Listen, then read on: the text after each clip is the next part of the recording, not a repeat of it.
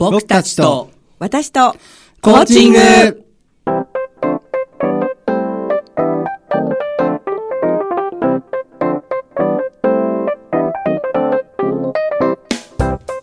皆さんこんばんは。日本コーチ協会東北チャプター代表幹事で番組パーソナリティの笹崎久美子です日本コーチ協会東北チャプターのメンバーが仕事のこと趣味のことそしてコーチングとの関わりを週替わりでお届けする僕と私とコーチング。今日は第50回目の放送です。日本コーチ協会東北チャプターはコーチングを学び広めコーチ同士が交流し合う任意の団体です。詳しくは東北チャプターで検索してください。この番組は日本コーチ協会東北チャプターがお送りいたします。はい改めましてこんばんはこんばんは。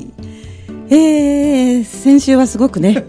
賑やかで、はい、えー、双子のね、星名さん、理恵さん、菅原恵美さんですか、はい、星名理恵さん、菅原恵美さんが出演ということなんですけど、うん、本日のゲストはランディです。クレバーです。とても賢くてアカデミックな香りが します。今日はね、いい香りだったら久しぶりにね、男性のゲストさんなんですけれども、はい、はい、ご紹介いたします。えー、東北大学の大学院生で心理学について学んでいらっしゃる東京会会員の木内啓太さんです。よろしくお願いいたします。はい、よろしくお願いします。お願いします。あとそれから本日はね、あの本日は3月10日ですが、この放送は3月4日の収録でお届けしております。では木内さん早速なんですけれども、はい、心理学を学んでということなんですが、はい、いろんな分野があると思うんですけれど、うん、どの辺の心理学なんですか、はい。えー、心理学の中でも、はい、こうカウンセリングとか心理療法をする心理学ですね。はい。じゃあ結構似てますよねコーチング。似てると思いまあ、だから会員さんだとは思うんですけれども、はい、それをずっと学んでらっしゃって、はい、であの結局どういう使い方をするんですか？えー、っとですね、はい。まあ、心理療法、まあ、精神科で働いたこともあります。で精神科で、はい、患者さんに対して心理療法をするっていうこともあるし、はい、あとは、えーと、企業で働いてる方とか、はい。えー、その他学校に行って、はい、保護者の方とか生徒とかに対してカウンセリングをするっていうことですね。あそうなんですか。あスクールカウンセラーもされてるってさ、はい、ということなんですよね。はい、最近の、まあ高校ですか？高校中学校小学校全部行ってます。本当ですか、はい、勉強する暇ないんじゃないですか？そうなんですよ。なんかこうお話ししていて感じることとかありますか、はいいやあのー、最近のっていうことではないと思うんですけどやっぱり、はい、んなんていうかまあ、普通にな何も困らなく楽しく学校行けてる人とはそんなに会う機会ないんですけど、はい、まあ、なかなかそれが難しい人とよく会うっていう感じになりますね。そう。ですね。でもそうするとやっぱり、はい、なんていうかまあそれなりに、えー、みんな、まあ、強烈なキャラっていうかそれぞれ個性があって面白いなと思います。そうなんですね、うん、確かにそうですよね、はい、でもなかなか会えない方と学校でこうカウンセリングを行うわけでしょ、うん会うのも大変なのかなってちょっと思うんですけれど。あそうですね、はい、あのなかなか生徒自身が来られない時もあります、まあ、そういう時は、はい、あのお忙しいんですけど保護者の方に来てもらって、はい、保護者の方とお話しして、はい、なんか家庭の環境例えばもう朝どういうふうに声かけるかとか、はい、ご飯どういうふうに食べるかとかそのあたりを調節してもらって、はい。うん、家庭の中で子どもたちが元気に過ごせるようにするっていうような、はい、そういうところを目指してやっていきます。じゃその場合はこうカウンセリングというよりは、うん、アドバイザーみたいな感じになるんですね。近い形だと思います。皆さんどんなことで悩んでいらっしゃいますか？えー、っとですね中学校でやっぱり多いのは学校になかなか行けないっていう、まあ、不登校そうですね。はい、はい、うんそれで、まあ、やっぱり人それぞれあってやっぱ多いのはどうしてもこう集団生活とか、はい、学校のやっぱルールを守ったりするような独特な雰囲気がなかなか苦手っていう人が多かったりしますね。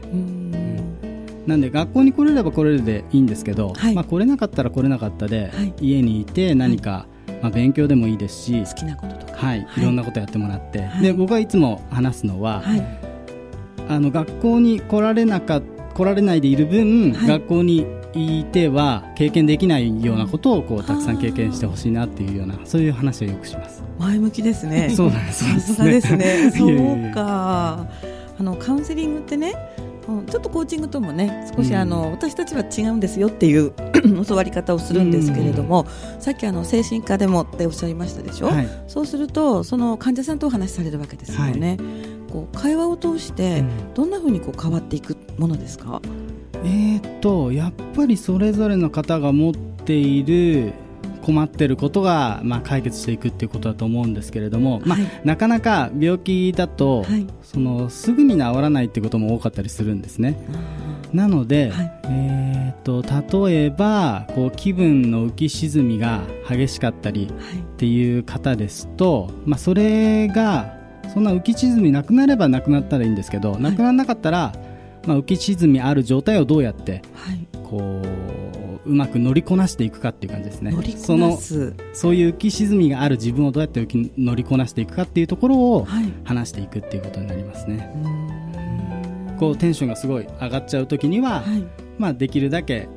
えーまあ、外に出ないようにするとか買い物を控えるとか、うん、それは自覚があるんですか？あ私今テンション上がってるこう山の高いところにいるっていうのは患者さん自身は分かる？あのそそこを分かるのがなかなか難しいところだと思います。そ、ね、そこを分かるようにするのが結構一番最初の、まあ、スタート地点。スタートになりますね。なんでいろいろ日記を書いてもらったりとか。日記ですか。そうですね。あといろいろ記録をしてもらって今日の、まあ、例えばテンション10点満点でいうと何点だったかとか そういう記録をつけてもらうような、ね、はい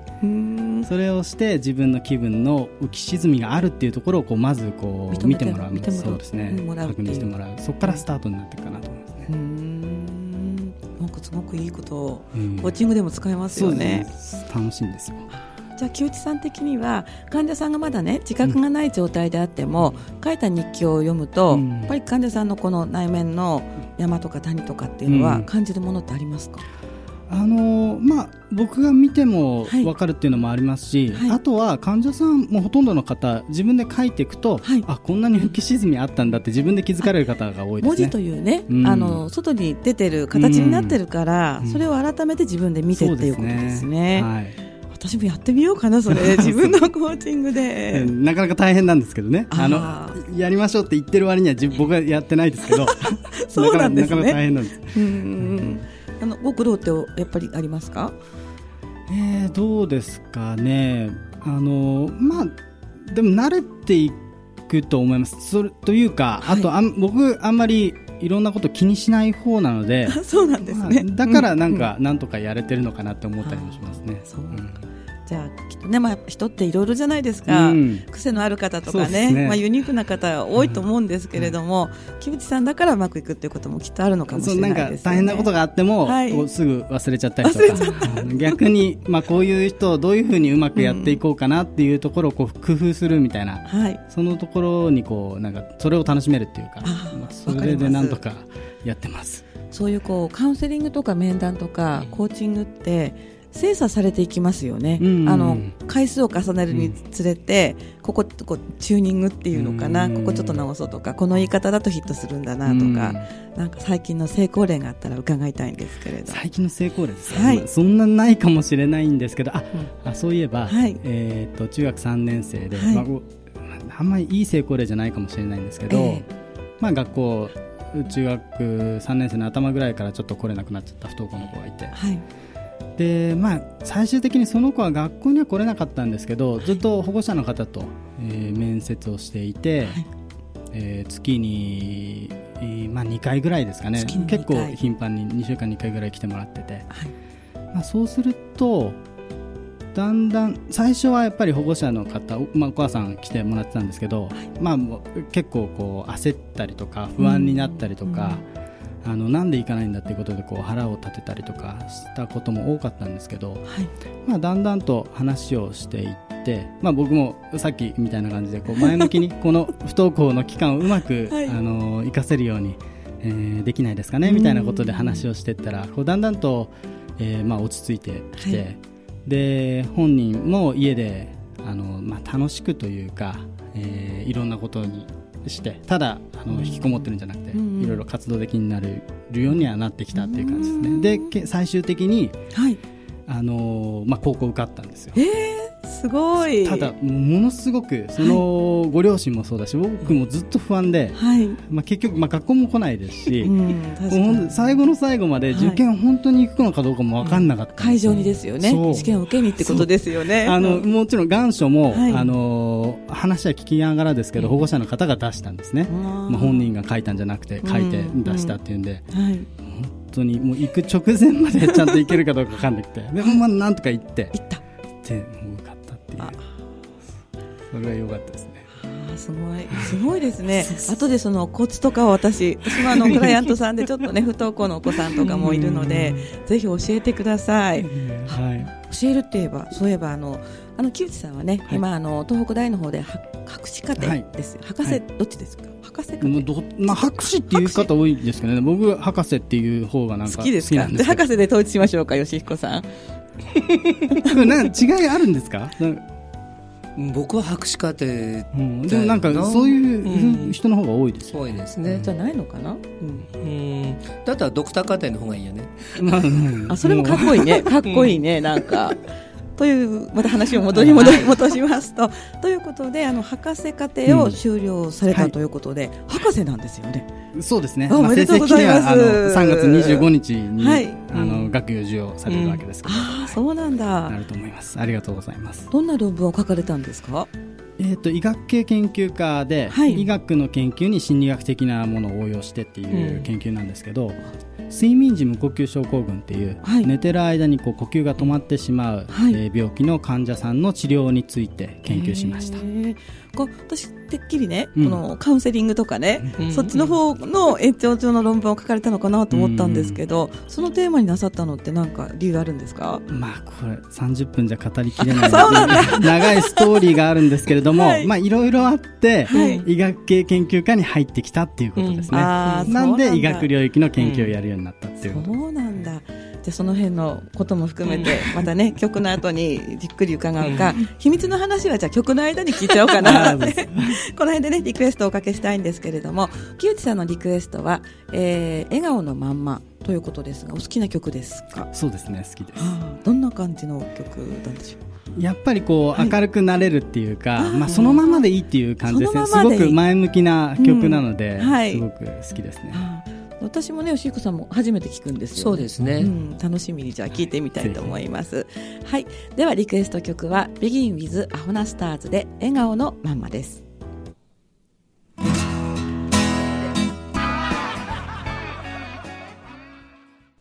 はい。お送りした曲は「Begin with アホなスターズ」の「笑顔のまんま」でした今ねラジオの間にね、えー、うん、曲の間に 笑顔のままはいいんだけどアホナスターズって誰だろうみたいな話をしていて、うん、お笑いの方たちなんですね。そうですね。あの明石のさんまさんとか、はい、いろんな方が。はい。みんなで検索をいたしまして。あとは、えっと、狭間寛平さん村上庄司さんジミー大西さん雨上がり消したガレッジセールさん高安トシさんアホナスターズ。笑ってらっしゃいましたね、ね、笑顔のままですからね、ね、いい曲でしたね、はい、ありがとうございますえー、本日は、えー、木内啓太さん東京会の会員さんですけれども、えー、東北大学の大学院生でもあり3月25日に、えー、学位を取得されるとい。うところで、はい、えー、木内啓太さんからお話を伺っております。はい、で木内さん今日本を持ってきてくださったんですけれどもなんかこうアカデミックな？私この硬い表紙の本って好きなんですよ。コーチング心理学概論中西屋出版ということなんですけれども、えー、とこれは西垣悦代さん、堀正さん、あ原口さん、原口義則さん。ね、私たちの東北チャプターでもね、えっ、と前前年ですかね、一昨年にあの講演会の講師としてお招きして非常に面白いお話をなさった方なんですけれど、僕もその時から、はい、あの東北チャプターに入ったんです。そうですね。ありがとうございます。でこの中で、あの何ページかなんか執筆されてるって伺ったんですが、三箇所書かせていただいていて、一つはオーストラリアのシドニー大学でのコーチング心理学の、えー、コースについてですね、はい、あとはオーストラリアでのコーチング心理学者のキャリアに関することですかね。で最後に、えー、参考図書としてい。ろいろ簡単に、はい、えー、書いてあります、これはどういった経緯でこう執筆依頼が来たんですか、うんえーと、はい、あの西垣先生あのこの本の、えー、編集をされている方々は、はい、この日本で、えー、心理学に基づくコーチングというか、コーチングの心理学的な研究実践っていうところを、はい、えー、中心にやられているメンバーの方々です。それでまあ、僕もコーチングに関心があったっていうことで、前からえー、このお三方とは交流が、えー、はい、交流がありましてそのつながりで、はい、えー、書かせてもらうことになったってことですね。あと僕あのオーストラリアのシドニー大学に留学していたことがありまして。初めて聞きました、うん、ただあのそこでコーチング心理学を別に勉強したわけじゃないんですけど まあいろいろオーストラリアのシドニー大学のコーチング心理学のコースについて手を、はい、あの図書館からいろいろ資料をパクってきまして、うん、はい、そそれをまとめたああのあのパクあのコピーしてきてそうですね。はい、うん。できちんとまとめてそれをまとめて。本にまとめられたということですね、はい、なんかページが飛んでたんですけれども、うん、こう単体単体という書き方なんですか？あのそうですね、はい、いろんな分野の専門の方が、い、ろんな書各書を書かれています。原口さんなんかあのコーチングの歴史、などについてですね、えー、書いてくださってると思います。あとはあ高等教育大学でコーチングがどういうふうに教えられてるかとか、あと認知行動コーチングとか、ポジティブ心理学とか、各いろいろな分野についてその分野の専門の方が書かれてる感じですね。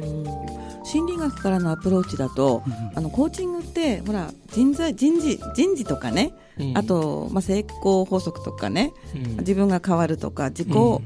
なんだっけ自分自己実現、自己実現。そっちからの本の方が多いんだけど、これってすごくこう学術っぽいこう印象の本でしょ、そうですね、心理学からこうアプローチするとどういう捉え方になるんですか？コーチングって。えー、とまあいろいろ人それぞれ見方違うかもしれないですけど、はい、僕なんかはもともとあの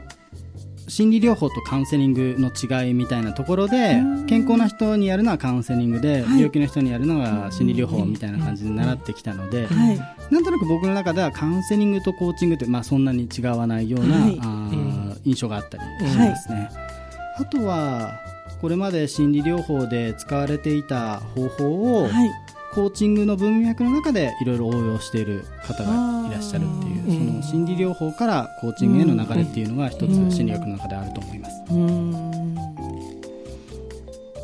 好きなんですこういう本 で今ねアマゾンで売ってますかっていう話もね、うん、してたんですけれども、はい、木内さんほらあの東北チャプターの会員さんほかいろんな人たちにアンケートの協力をお願いしていたことあったじゃないですか、あれの結果もちょっと伺いたいですよね。そうですね、はい、えっ、とあれはあのコーチング心理学の中でも、解決思考アプローチっていう方法に関する研究ですね。解決思考アプローチ、はい、はいもともとカウンセリングとか心理療法で使われてた方法なんですが、はいえーまあ、すごくもうほぼコーチングと同じような感じですね。問題。はい。あすいません。そういうことを解決？思考。思考？アプローチ問題思考か。は大体コーチングと同じような、まあ、概念っていうそうですね。もともとカウンセリング心理療法が問題のことについて話すこと、はい、中心だったっていうそれに対してそうじゃなくて、どうなりたいかとか解決の方法今うまくできてることは何かとか、はい、そういう部分について話すことによって実際に問題を解決していくっていうそういう考え方の方法です。じゃあコーチングですねまさに。そうなんですよ。ほとんど一緒なんですけど、はい、でそれを、はい、えー、っとインターネット 最終的には何か携帯のアプリとかでできるようになったらいいなっていう質問に答えていくような。そうですねなことを考えてたんですけど、はい、まずはその最初の段階として、エクセルでワークシートを,、作りまして、それに答えていただいて、でそのワークシートをやる前後でどんなふうにこう気分とか目標に向けた、あの目標達成の自信とかが変化するかっていうところを見たっていう研究です。それが私がやったやつだ。そうです。吉彦さんやりました？やってないの？やってない。協力してあげたらいいのに。そう。ちょっとボリューム多かったですよね。そうなんですよ、そこがやっぱり一番、あの勉強になったっていうかやって学んだところですね。じゃあ私以外にもそんなこと言ったらっしゃいます。大体皆さん そうそうですか。で、まあ、確かに自分でやってみてもそうだなとは思いましたね、あじゃあやっぱりボリュームとかもやっぱり大事なのかもしれない大事だと思いますね。セルフでやるときはボリュームが多いとしんどい、ああそうですよね、うん。それ発表されたんですよね。発表しま発表の場ってどちらだったんですか？えっと名前は日本人生哲学感情心理学会っていう 怪しい名前なんですけど。もともとは論理療法学会っていう、はい、論理療法っていうあの認知行動療法の一つの方っていうか、そうそうですね、はい。えーまあ、いろいろ細分化された中の一つ一つの種類ですね、はい、なんですけどそれに関する日本の学会です。そこで発表しましたどういうやっぱりこう変化が大きく現れましたか？そうですね、えーと、特に目標達成に対する自信が高まった、自信、そうですね、あの自信度とか、あとは、まあ、自分はその目標達成できるだろうっていうような考え方とか、そういうところが高まったっていうような結果が出ました。数値化されるとやりやすいですよね。そうですね。うん、その結果ってネットとかで見れないんです。あとね、ネットでは 今んとこ見れるようにはなってないんですけど、あの、頑張って見れるようにしようかなと思います。え今日ね、あんまり吉彦さんと喋ってないんですけれども、いえいえ吉彦さん、ほら、コーチングとかやってると、うん、効果ってなかなか目に見える形では出てこないじゃないですか。数値化できないからね。それがね、結果になってると、とっても我々も活動しやすいっていうところがあって。ねでもいい研究されてますよね。まあこうアンケートに答える形の数値の変化を見るので、まあ完璧な方法ではないとは思うんですけど、けど何もないよりはずっといいですよね。そういうことで、そういうところをこう数値化してちゃんと科学的に研究していくっていうところをまあやっていきたいところですね。やっぱりエビデンスは大事ですそうですね。それがやっぱりコーチング心理学の一つのだからそうですね。医学からのこうアプローチっていう感じになるんですよね。や面白いですね。またぜひお話伺いたいです。ぜひ。で残念ながらなんかお食事は今日一緒にできないみたいなんですけど、お忙しいからね。人気ですみません。大人気なんですけれども、どうもねありがとうございます。じゃちょっとあのこの辺で、えー、私たちの勉強会のお知らせもさせていただきたいと思うんですけれども、よろしいでしょうか？はい。ではね、はい、えー、3月の定例勉強会なんですけれども、えー、今回はなんと、えー、パーソナリティの田島さんですね。はい、タイトルは「カードで褒め上手になろう楽しいポジティブフィードバック講座」ということであの EF カードっていうね、うん、あのカードを使いながら褒めるトレーニングでしょうか勉強でしょうかね。あの自然にできますカードを使ってなので、うん、楽しいですよ。ぱり何かこうものがあるといいですよね、いいね。会話のきっかけになるので、うん、まあ、そういったロールプレイング中心の楽しい、まあ、コーチングの褒めるスキル承認のところの勉強会です。はい、はい、えー、詳細はですね日時3月26日の土曜日。時間は午後1時半から4時半まで。会場は東京エレクトロンホール宮城603号室です。講師が、えー、毎回皆さんねおなじみの田渋あずささんということで、はい、会員はですね、まあ、一般の方が2000円となっております、はい。えー、日にちが3月26日の3、えー、13時半1時半ですね。午後1時半から4時半まで、会場が東京エレクトロンホール宮城ですご希望の方は東北チャプターで検索していただきますとそう、ね。はい、そうしますとホームページかあるいはフェイスブックのイベントが出ると思うので、うん、その辺から申し込んでいただければ参加できます。まだまだお席に余裕があるって昨日ね言ってましたけれどもね、はい、はい、あのコーチングを知らない方でも楽しく勉強できるプログラムになっているのでぜひたくさんの方においでいただきたいと思っております。はい、これで告知も終わったんですけれども、はい、今後ですね、じゃあまた木内さんに戻りまして、はい、どんな分野でこうお仕事をされていくんでしょうか、うん、ご卒業ということで。そうですね、一、つは大学の教員になりたいなというふうに思っています。はいやっぱり大学の教員として、はい、えー、将来の研究者とか実践家を教育していくっていうことと、コーチングに関する研究をどんどんやっていきたいっていうそういう思いがあります。あじゃあ育てる方と深める方と両方やりたいな、両方やりたい2本立てでっていうことですね、もうお仕事はなんとなくもう決まってらっしゃるんですか、えーと、まだあの非常勤なんですけど、はい、高崎商科大学というところで、はいまずは、えー、産業心理学、うん、えー、ホスピタリティ心理学、はい、あと障害学習論ですね。その3つを教えることになってます。そうなんですか、はい、へえなんか入学したくなってきました。木内さん教わりたい先生ですよね。うん、きっと選ばれる方も多いんじゃないかなと思うんですけれども、はい、何か抱負があれば最後に語っていただければと思うんですけど。そうですね、うん、あのやっぱり今回、えー、博士号を取れるっていうことになったっていうことで、はい、まあ